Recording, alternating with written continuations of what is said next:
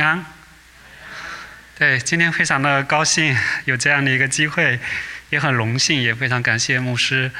呃，给我这个机会，我可以跟大家有一点的分享。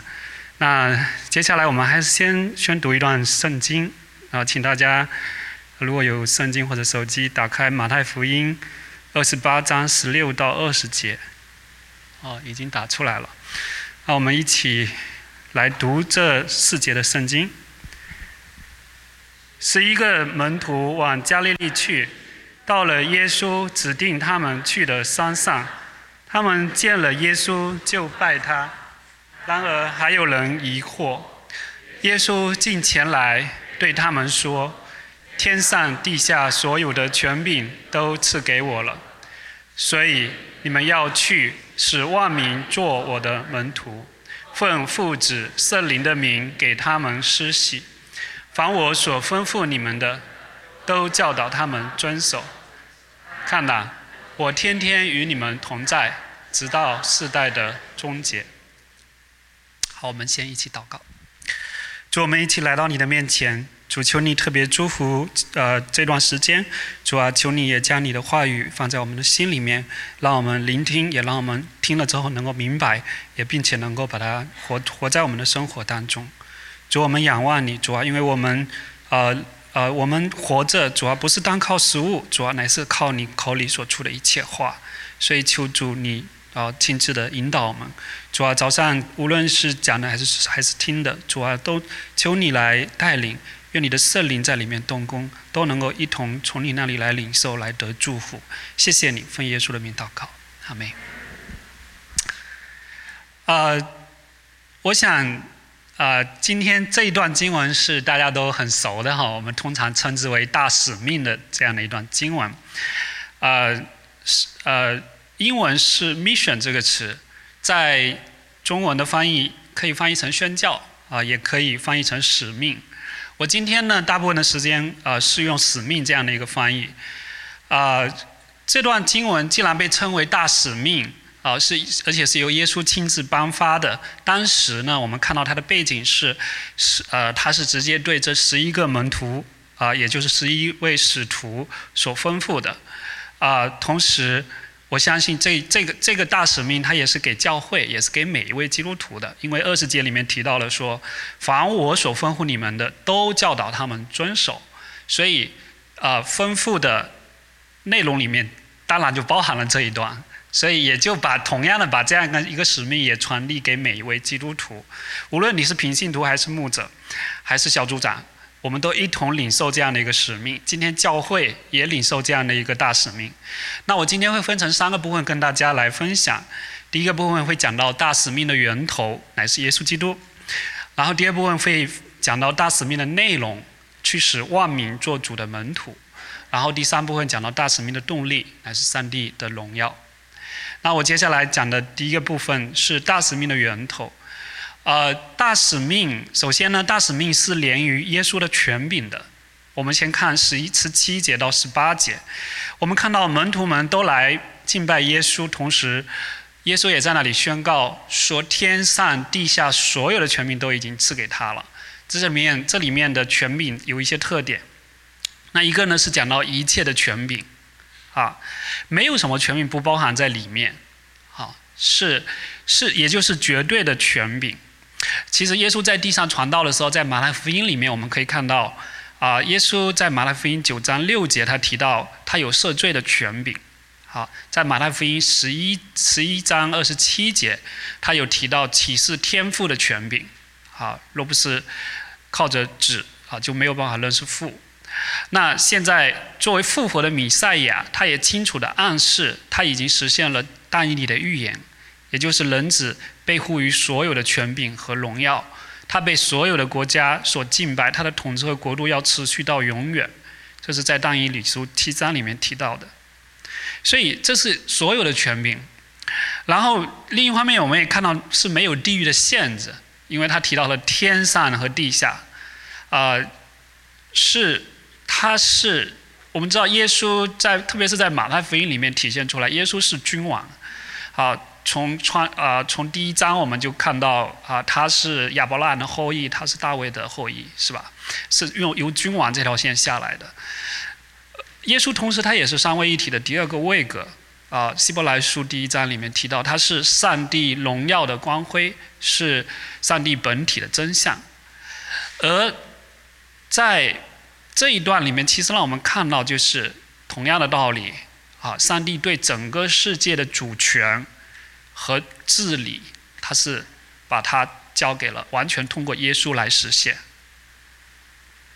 那这里面也提到万希要向耶稣来跪拜。啊，刚才牧师也提到了《菲利比书》第二章的那段经文，第二章的十到十一节特别提到说，使一切在天上的、地上的和地底下的，因耶稣的名，众膝都要跪下，众口都要宣认耶稣基督是主，归荣耀给父上帝。他在这里，门徒十一个门徒向他敬拜，我们今天也向我们的主来敬拜，因为他是我们的主，他是君王。他是宇宙的君王，但是我们知道，将来有一天，所有人都要向他敬拜，哪怕你不信他。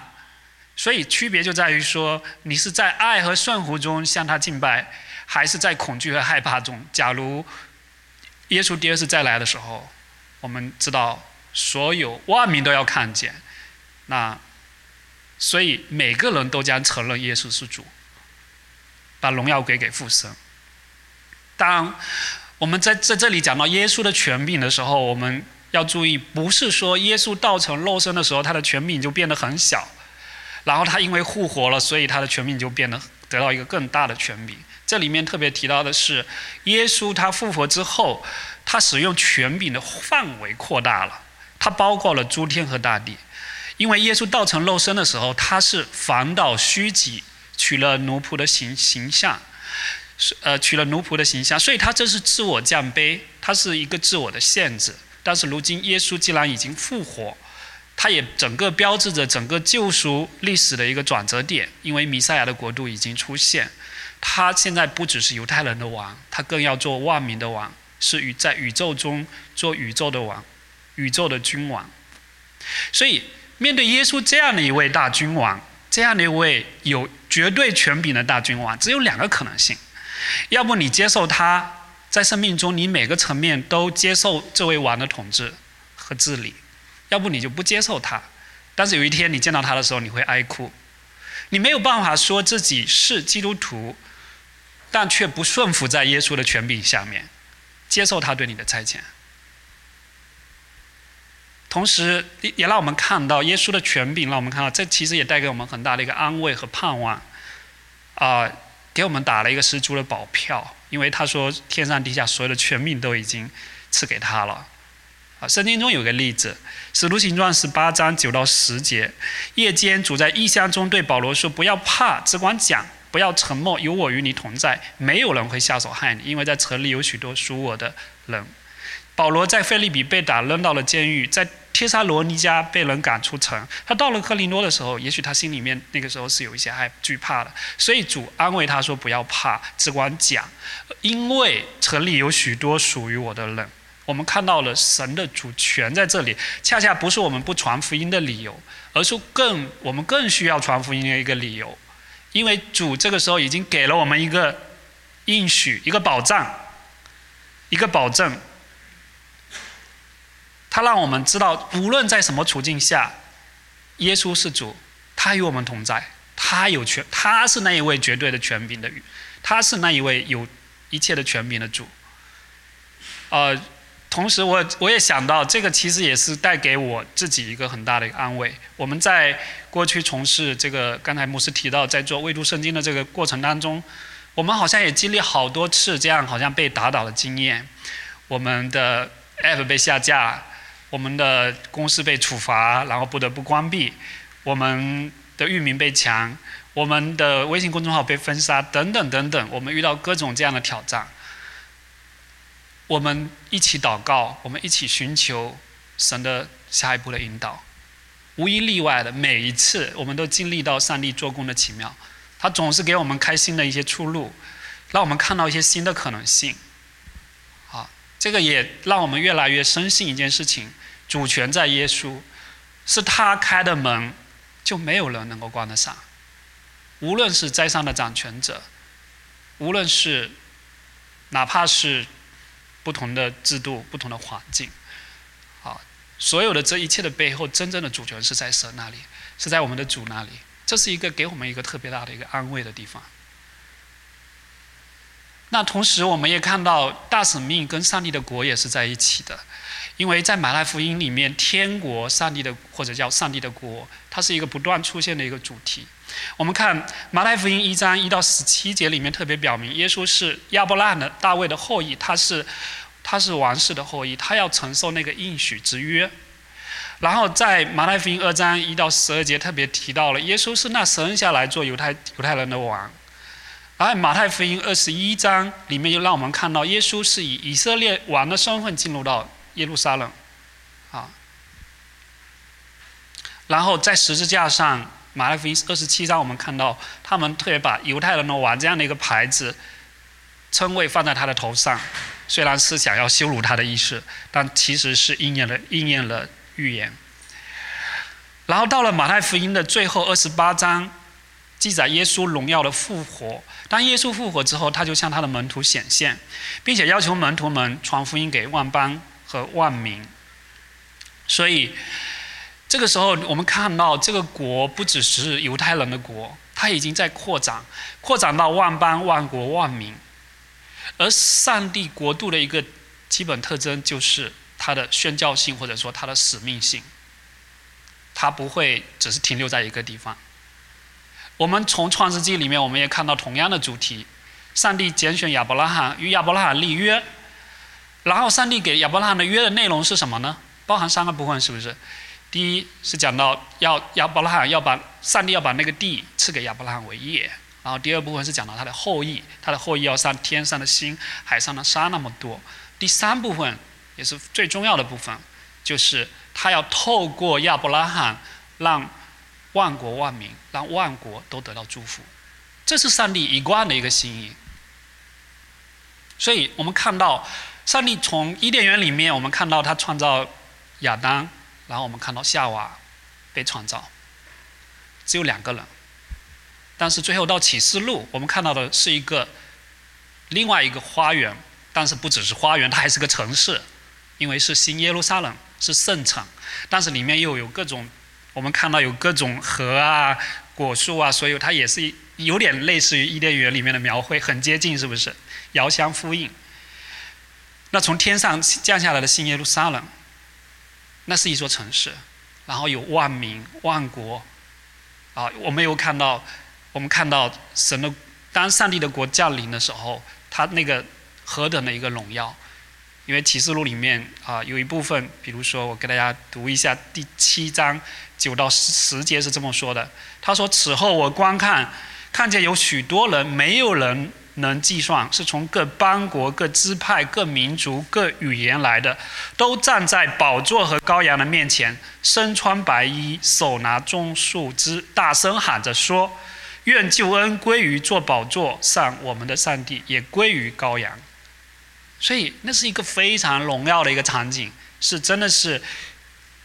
万万般都来朝见耶稣，都在他面前俯伏下拜啊！无论是用什么样的语言，啊，都在他面前把荣耀归给我们的上帝，也归于做宝座的羔羊啊！所以，我们看到这是这种神的、上帝的国的这个基本的特征。那甚至我们也可以称上帝为宣教中的上帝，啊，他主动创造。他主动的跟人来，他主动的创造人，并且主动的与人来往，并且把他自己的心意向人来启示。我们看到十种亚当夏娃堕落堕落之后，他又主动预备救恩。好，他通过一方面啊，他有一条线，我们看到是吧？他拣选亚伯拉罕，好，然后亚伯拉罕的后裔以撒，然后雅各。然后又成为一个一个一个一个民族，然后成为一个国家，啊，他主动的预备这个救恩，然后他让啊，当然我们知道最终的一个救恩的这个高潮是耶稣基督啊啊，他真的是透过道成的肉身啊，来让我们看到这个上帝的心意，他要来拯救我们，他主动来寻找我们。同时，他当然也通过写成的道，也就是圣经，他的话语，让我们有机会认识他，啊，真正明白他的心意，啊，明白他的计划。啊，耶稣他自己亲自来寻找我们，他亲自在这地上的时候，他背负我们的罪的重担，然后他为我们舍命，死在十字架上，然后。杀了以后从死里面复活，这就是我们通常所说的福音的主要的内容。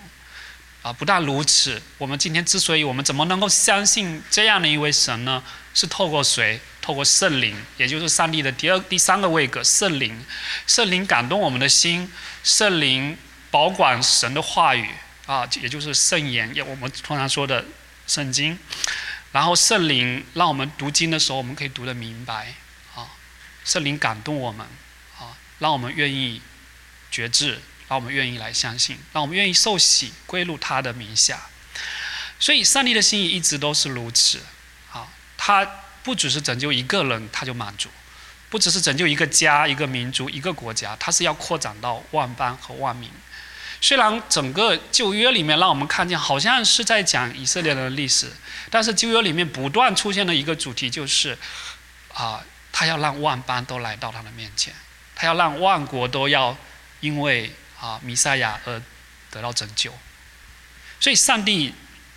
就是主动宣教的上帝，他主动彰显他的荣耀，然后他也是被称为以马内利的上帝，啊，在马太福音的开头就让我们看到耶稣的另外一个名字就是叫以马内利，啊，而到启示录里面让我们看到，当圣城新耶路撒冷从天降临的时候。我们最终的结局就是上帝，他要住在我们当中，啊，他与我们同住，他被称为以马内利的上帝。所以今天在我们的日常生活中，我们很容易忽略，好，虽然我们活在这样的一个生活当中，好像我们今天活在美国，或者有些人在中国，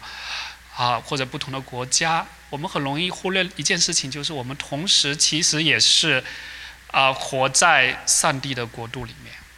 我们同时也是活在上帝的国里面，这个很容易被我们忽略。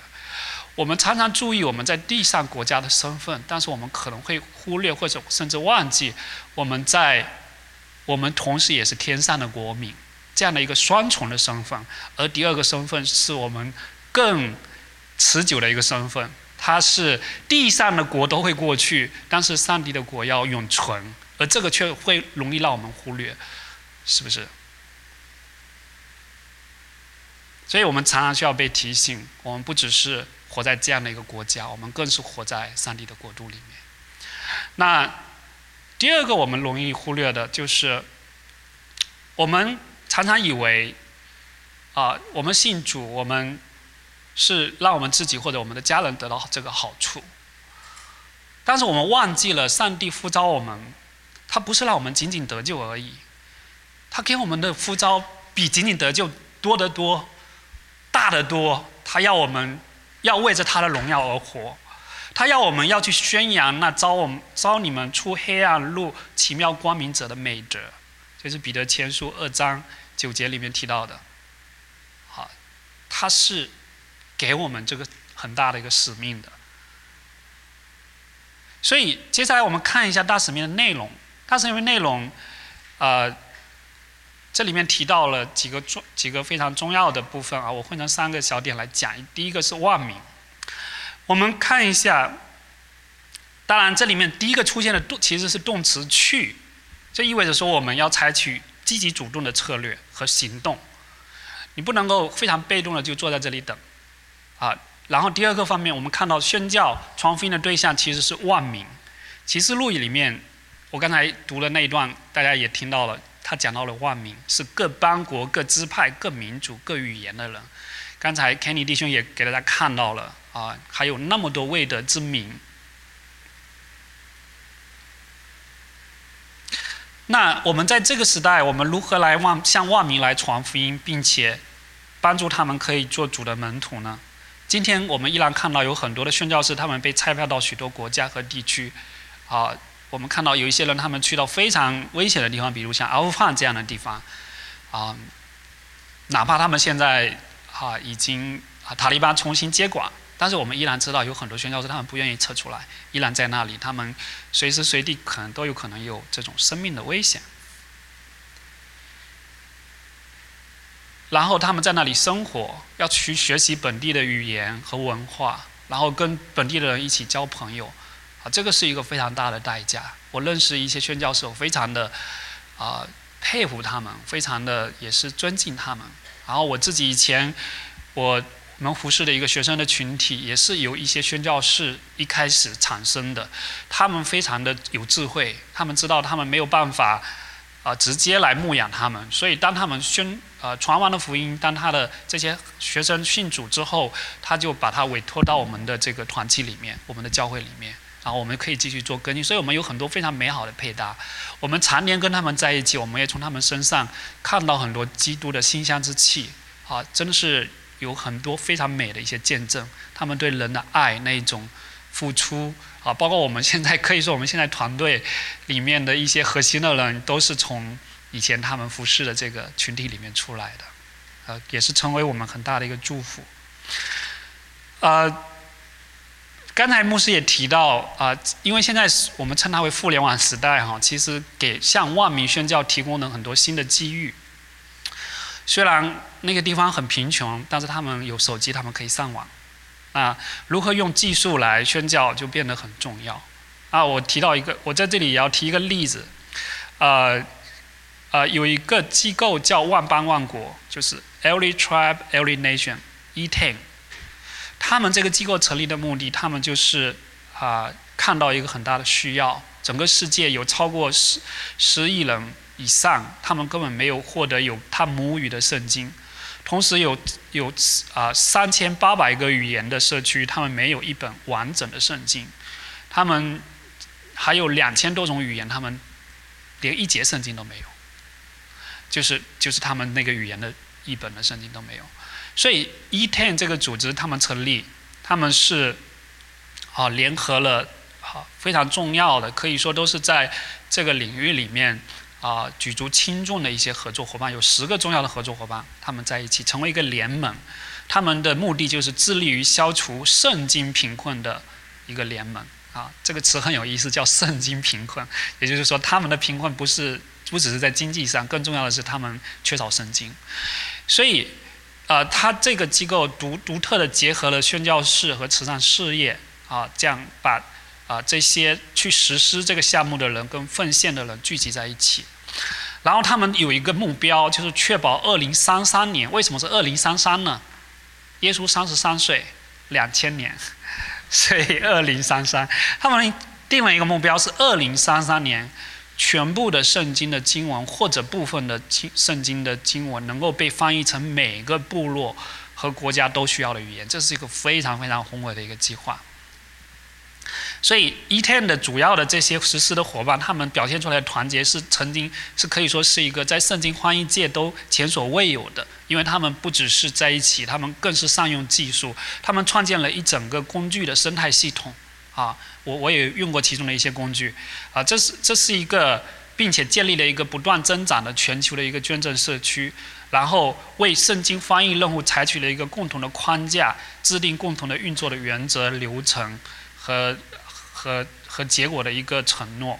所以他们并且对所有的数据进行共享。然后实实现了多个机构之间的这种协同规划和协同的实施。大家如果呃做过企业项目就知道这是多么的困难，尤其是跨机构要非常高效的在一起工作。那跟我们团队一起的有位弟兄原来也是，他是专门通过做这个通过 AI 通过人工智能来协助圣经翻译的，就是说他做的基本上他把。每一种语言的每个短语或者每个片语都映射到圣经的原文，所以他他他跟我们演示的时候很奇妙，让我们看到就是说，哪怕你不懂这个语言，你用他那个引擎，基本上可以出来这个语言的一个版本的圣经啊，他就是通过这种映射，当然可能非常不通顺，需要做很多的论色，需要做很多后期的，但是它成为一个很好的工具，可以去协助这些圣经的学者，可以更好的把不把圣经翻译成不同的语言。所以这个是一个，就是呃，如果大家想要了解这个机构，他们的域名叫 e t e n the Bible。那我想要分享的第二个案例就是我们呃这个施工开始的一个契机。其实我们也看到一个机会是什么呢？就是啊，越来越多的年轻人他们在用圣啊用手机。如果你在北上广深这样中国的大城市，因为有地铁很发达，你如果坐上地铁，你会看见所有的人都是低头族，他们的眼睛都是盯着屏幕，然后他们的通勤时间通常都是很长的。呃，来回三一天来回哈，三个小时是是平均时间，基本上就是两到三个小时是平均在路上的这样坐地铁的时间，所以他们有很多的时间在那里看手机。这个其实我们看到这样的一个需要的时候，我们就意识到说，我们如果能够做出一款好用的圣经的 App，啊，它不只是啊一个机会，可以让大家可以。啊，使用到这个找到这个圣经的 app，让基督徒可以找到，其实也是一个非常好的机会，是可以让那些对圣经有兴趣的慕道友，从来没有听过圣经、看过圣经的这些人，他们有机会可以去读圣经。那我们的 app 后来在做的时候，我们就定了一个目标：我们既然要做，我们就一定要想尽办法把体验做到最好，因为你只有体验做到最好，你才有可能出现在排行榜上。而所有这些人去下载 App，他们会去排行榜上去找。那我们大概有一段时间，我们包括现在可能很呃大部分的时间，我们的排名大概是在呃中国 Top 一千的 App 里面，我们排名大概是在三百多到五百多这样的一个范围里面浮动。那这样就有就这是唯一的一个一千名里面唯一的一个圣经的 App，就是跟基督教信仰有关的 App，其他的都没有。这是很可惜的事情，其实应该更多。那当然，现在的做工的窗口越来越少，就是这是之前啊，当比较开放的时候，或者说啊，就是有这个机会的时候，呃，那个时候我好像就看到一幅图景，就好像说我们常常啊，坐开车的时候，我们经过高速路公路的路口，或者是看到那个站牌，或者看到。去到一个地方，我们看到旁边的牌子，其实圣经的 App 就类似这样的一个指路标，有机会可以指引来寻找的人可以找到找到上帝，可以可以来来找到上帝的话语，这是非常美好的一件事情。那那另一方面呢，也是因为城市化的发展啊，我呃我们也看到啊，就是一方面我们要主动的去。啊，把福音传给万邦。那另一方面，我们也看到说，不只是这样，其实是啊，因为城市化的缘故，啊，其实是不同文化、不同民族群的人，他们有机会可以来到大城市，他们进到大学的校园学习，或者在城市里面从事各行各业不同的工作。啊，其实你有机会跟这些伊斯兰教徒、印度教徒做朋友。那你就就就有机会传福音给他们。以前我们在北京的教会，我们呃做我们的一些啊啊教会里面的弟兄姊妹，他们参与过一些非常美好的施工。我在这里举几个例子。第一个施工是啊，是我们称之为专门服务这个白血病病童的一个施工，也是我们教会有一个姊妹啊，他在无意当中，他当他去探望医院的时候，他去看到了有很多。白血病的孩子来到了北京的医院看病，因为中国的整个医疗系统跟美国很不一样，它是几乎所有的最好的资源都是集中在大城市里面，所以当一个家庭的孩子出现了重病大病的时候，他们无一例外的他们会变卖家产，他们全家会迁徙到城市的医院旁边，然后就为了要救他们的孩子。然后这个时候，其实他们有非常大的一个需要，因为这些人他们可能普通话都讲得不太好，也不太认识字，他们来自很很很多不同的地方的人，然后他们来这里，他们有非常多生活上的需要，需要需要有人帮助他们，然后他们更是遇到这种这么大的疾病，对他们家里的这种心理的承受能力，对他们的打击是多么的大，这是一个非常巨大的一个做工的机会。好，我们有几，我们教会有好几位弟兄姊妹，当他们在。探望医院，可能一开始只是探望我们教会的一些病、一些会友，但是后来就因为看到这个需要，然后就开始接触这个群体，发现它是一个庞大的群体，在医院的附近，他们找各种那种民房那种非常低的地方，但其实对孩子的恢复是没有好处的，所以他们就在那个医院旁边，他们就租了一些房子，然后来让这些人可以免费住进去。然后这些人当然非常感激你跟他说福音，他们心里面是非常柔软的。这个时候，他们基本上他们都非常乐意接受福音。然后同时呢，医院也很欢迎这些志愿者愿意去帮助这些病童，因为你知道他们沟通都有困难，就像我刚才说的。如果有一些已经在城市里面，他们已经很熟悉医院系统的人，愿意去帮助这些这些家属、这些这些这些病童，那医院当然是是非常开心的。所以医院甚至给了他们一个单独的房间，让志愿者可以在医院里面去服侍这这个群体。然后这个施工就越做越好，不只是我们教会有更多的弟兄姊妹参与，我们后来也就是他们又成立了一个跨教会的一个一个一个一个一个机呃这样的一个施工，然后也邀请很多不同的兄弟教会、其他的教会的弟兄姊妹一起来参与。啊，我我我曾经啊因为。啊，呃，我的一个啊，就是一个亲戚的孩子，也曾经得了白血病，所以也就熟悉他们的这个整个的这个啊，他们做了很多事情，我非常的非常的，然后他们在我们教会也有很多的报告，他们对他们施工的报告，我也是很感动。那我要分享的第二个例子就是，像啊，呃，我再加一句，就是很有意思的是，这些病童。可能大部分最后都是去世了，因为白血病毕竟是很难治的。但是有一小部分他们还是就就就就真的治好了。然后他们回到家乡之后，然后他们还依然有这样的一个联络，啊，并且啊，甚至在家乡成立教会，啊，就是在他们家里面开始有聚会，然后越来越多的人，然后附近如果有基督徒听说，然后他们就一起一起一起慢慢的多起来，然后也有这样的一些一些一些例子。那另外一个一个例子呢，就是也是我们教会的几位弟兄姊妹参与的，是专门做农民工的服服务，农民工孩子的服务，因为，呃，这也是大城市的一个独特的需要，就是在城市里面，啊，有那么多的打工者，他们来到啊城市里面，他们在工地上干活，然后他们的孩子其实是没有人管的，然后他们工作的时长有很多，然后他们读的学校，然后包括他们的，呃，可能。无论是在他们的这个呃情感上的需要，还是他们在学业上的需要，其实都他们的家长都没有办法满足他们这个群体的需要。那我就就知道他们后来呃参与到这样的一个机构当中，他们真的是在那几年里面，他们专门去啊做这个 out school 这这样的一个服务啊，他们帮助了很多的农民工的孩子。当然很可惜，就是我们后来知道有一段时间北京驱赶农民工。然后有很多人的孩就是不得不，就是就是家庭分离，就是说他们的孩子不得不送回老家，然后没有办法在北京，然后而且有很多农民工的这个学校，专门为农民工设的这些公益的学校就被不得不被解散。那这是很可惜的一个事情，但是我知道，就是当他们做这个施工的时候，他们就有机会去招募很多的志愿者一起参与，而这个志愿者里面有很多都是在校的大学生，他们非常乐意参与。就是你你觉得好像这个所谓的九零后或者零零后是不是很很就是就是很自我或者什么？但是你很惊讶的发现，其实这些人非常渴望寻找价值和意义。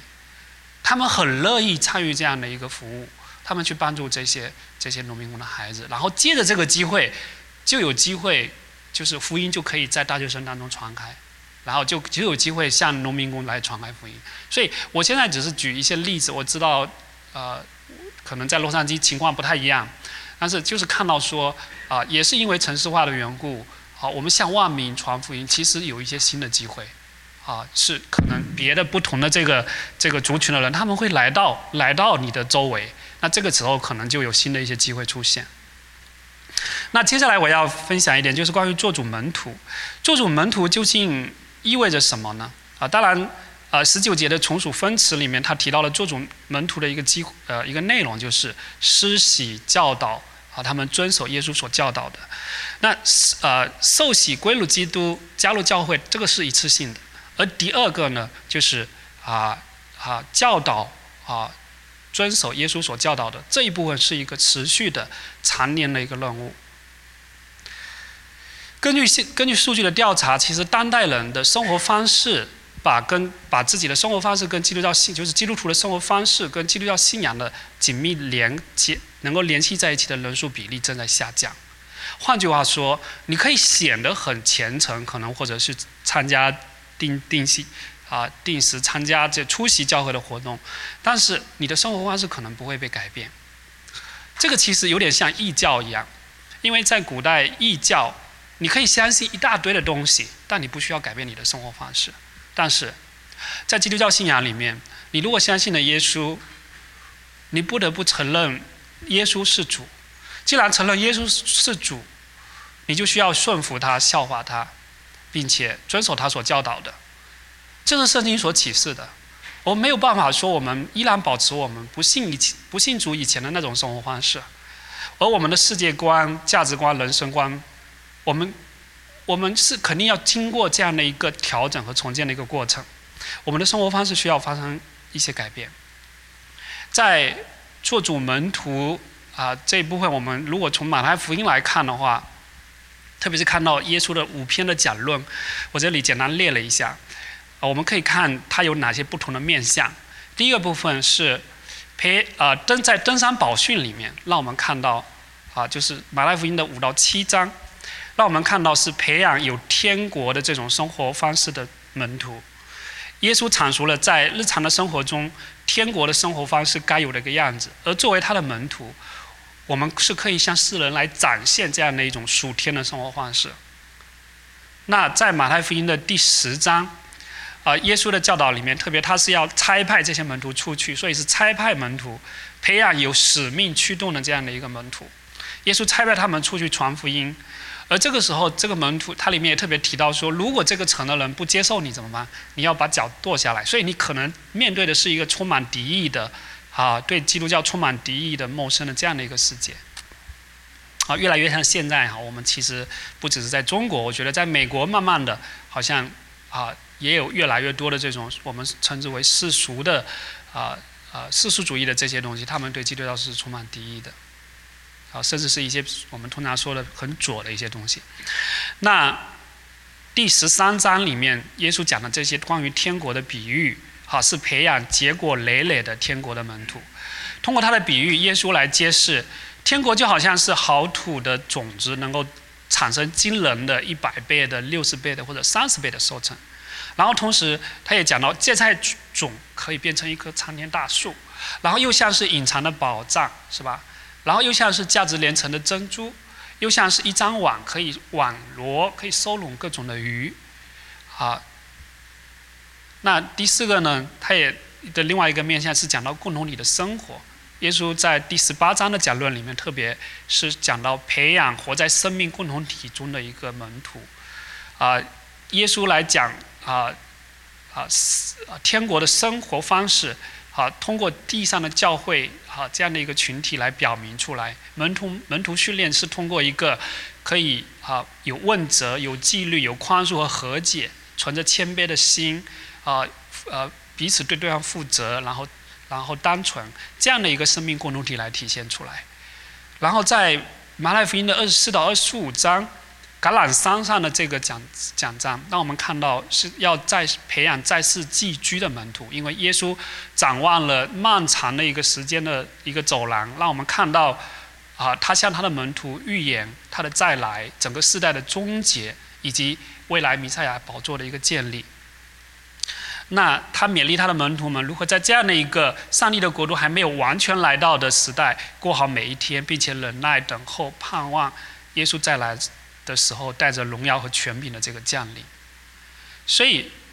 所有的这些都是包含在“凡我所吩咐你们的，都教导他们遵守”的里面。所以我们看到了做主门徒包含了这么多不同的面相。做主门徒意味着跟随耶稣，内心被福音所更新，然后带来显著的啊天国的这种生活方式的一个一个一个呈现。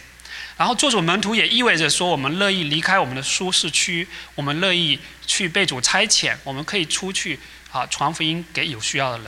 然后做主门徒，同时也意味着我们乐乐乐留乐意留心听从或者顺服上帝的道，时候到了就能够结果累累，让我们看到天国的福音的那个爆炸出来的那个力量。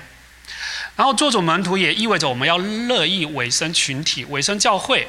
不是做一个人的基督徒，乃是跟众圣徒一同来经历，啊，上帝的爱是何等的长阔高深。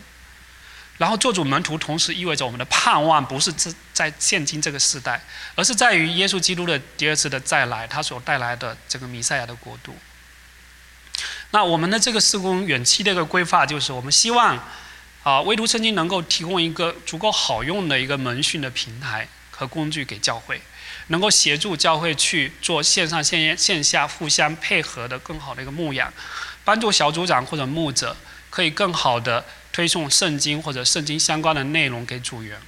然后教会成员们可以一起在一起读经、祷告、赞美，乃至背背诵或者默想圣经，和建立一个稳定的属灵生活的节奏。啊，那第三个小，另外一部分我想分享的就是关于耶，就是最后呃十八节二十八章二十节那个呃那个最后那一部分提到的说，耶稣这这个地方其实给了我们一个特别大的盼望，啊他说看呐我天天与你们同在，直到世代的终结。我们若是乐意啊这样的啊跟随他啊遵从他的吩咐，啊他与我们天天的同在。这是一个非常非常宝贵的一个应许。呃，朱马田医生，啊，可能你们听过他的名字，他是二十世纪最被称为二十世纪最伟大的传道人之一。他在一九八一年去世，啊，他当时他最后的两年是跟癌症的这个搏斗当中度过的。在他去世的九个月前的一天，他的一个朋友来啊找他，就问他说：“朱马田医生，你是如何来应对的？”然后他就说：“你什么意思？问我如何来应对？”然后他就说：“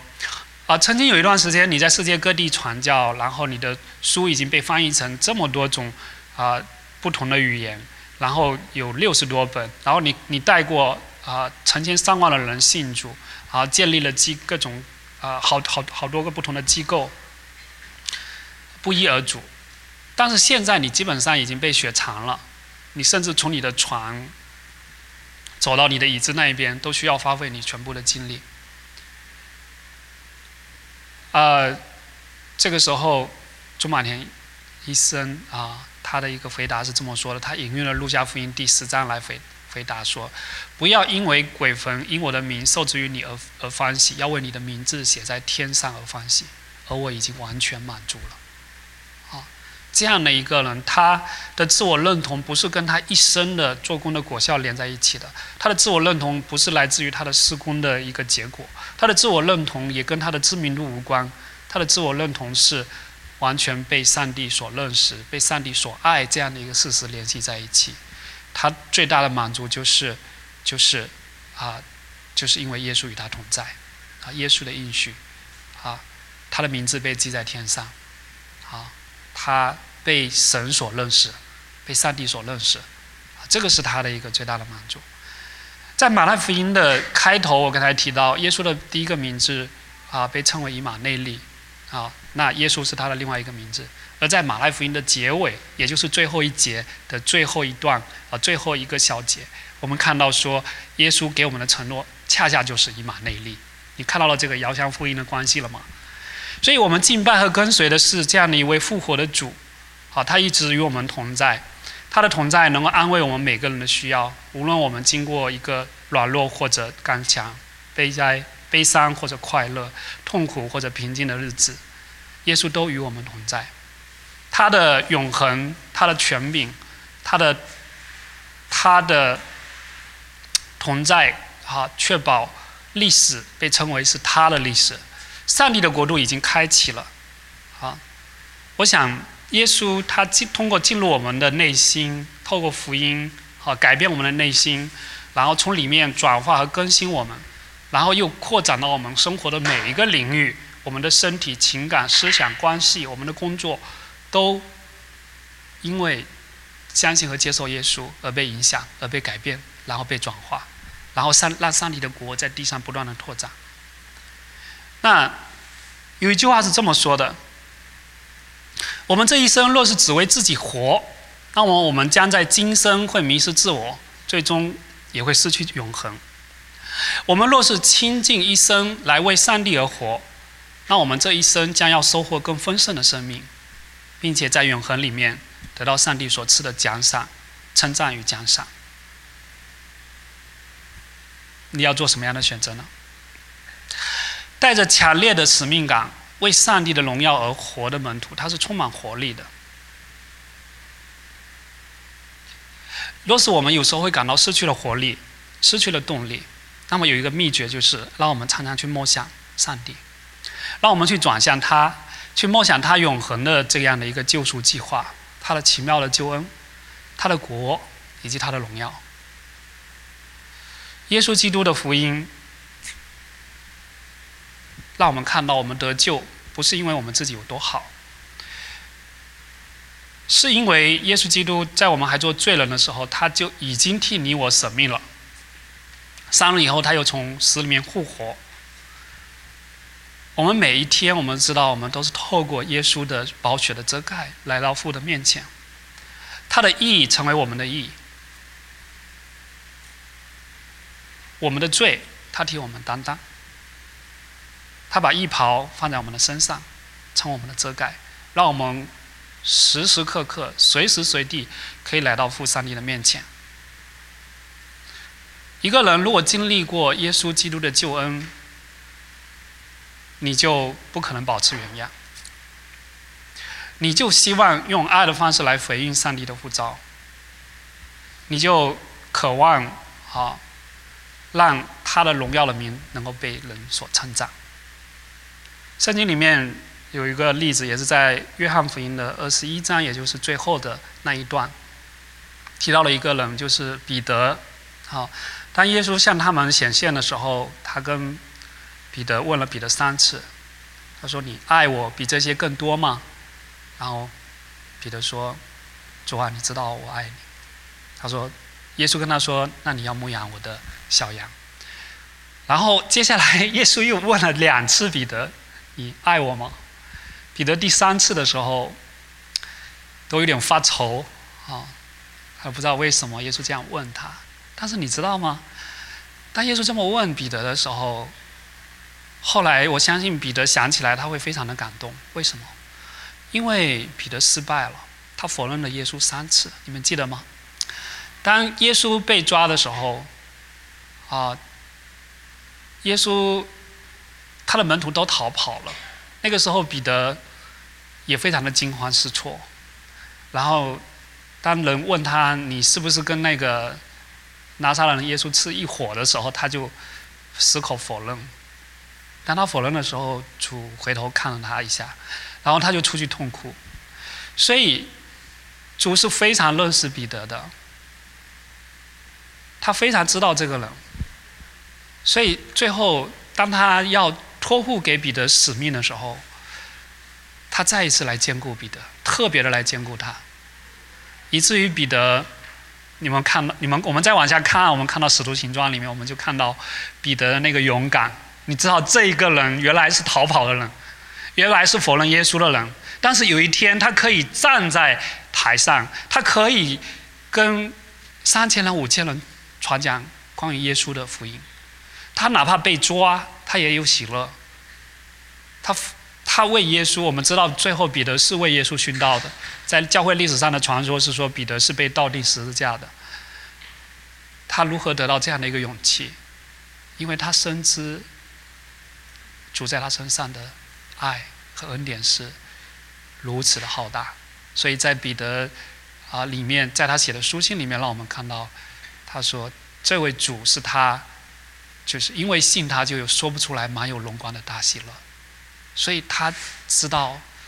这样的，他经历这样的一个救恩，他的生命没有办法再保持原样。虽然他可能以后可能还会软弱，我们知道彼得也有软弱的时候，就是当保罗在加拉太书里面提到，他曾经站起来当面指责比罗彼得，因为彼得在那个时候又软弱了，又否认了福音，然后又因为。”雅各一党的人来，所以他又站起来，然后又，又又又又不敢跟那些外邦人一起一起一起吃饭。然后彼得那个保罗是当面纠纠正他，这个意味着说，我们不意味着说我们不会软弱，但是我们一次一次的总是可以站起来，我们一次一次的总是因为基督的爱来激励我们，因为我们被上帝的荣耀所吸引，我们可以为他而活，这才是我们该有的样子。彼得前书第二章九到十节。这么说的：唯有你们是被拣选的族类，是有君尊的祭司，是圣洁的国度，是属上帝的子民。要叫你们宣扬那招你们出黑暗入奇妙光明者的美德。你们从前算不得子民，现在却做了上帝的子民；从前未曾没门连续门连续，现在却门了连续。属上帝的子民，这是教会的本质。然后去宣扬那招你们出黑暗入奇妙光明者的美德，这是教会的使命。我这里引用一段啊，Jack Miller 他写了一本书叫《外长型教会》，它里面的一段话来作结。上帝的子民这个短语，将我们将我们带到了旧约圣经的背景中，即上帝以大能呼召以色列人出埃及，并且在西乃山与他们立约。这位永活的、超越的上帝，既然开始宣称以色列是他特殊的产业。这样的行动预示着五旬节圣灵的降临，使教会成为上帝新的子民。使徒彼得坚决否认教会有权柄为自身的利益和舒适而存在，教会只为上帝而存在，并且在上帝的无限威严中显为一种常常内忧外患，但又不断突破和改变的存在。所以，上帝创造我们，拯救我们，我要让我们宣扬他、敬拜他、荣耀他。同样的。教会的设立只为上帝而存在。若失去这个焦点，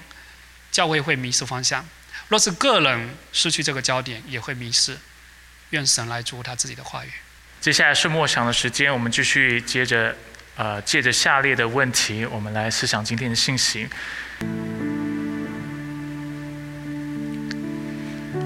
我们一起低头，我们来做个祷告。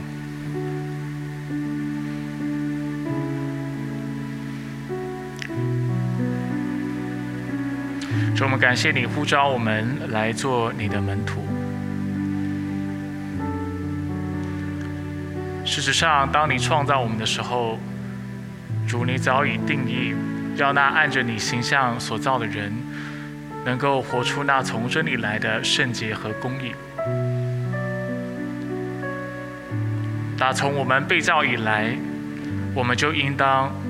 要遵守你的旨意，认识你的话语。并且为你的荣耀而活。主，我们感谢你，透过今天的信息，透过教会，更是透过耶稣基督所带来、所赐的福音，主，我们能够认识你，我们的心中能够被你的爱所充满，被你的爱所得着，并且知道我们人生的意义、存在的目的、生命的价值。这一切都是从主而来，这一切也都是属于主的。所以主，我们在你面前，我们祷告，我们宣认，无论是生是死，我的身体和灵魂都归我的主耶稣基督所有。所以主愿透过今天的信息，我们再次被提醒，这属天的意象，我们是属你的，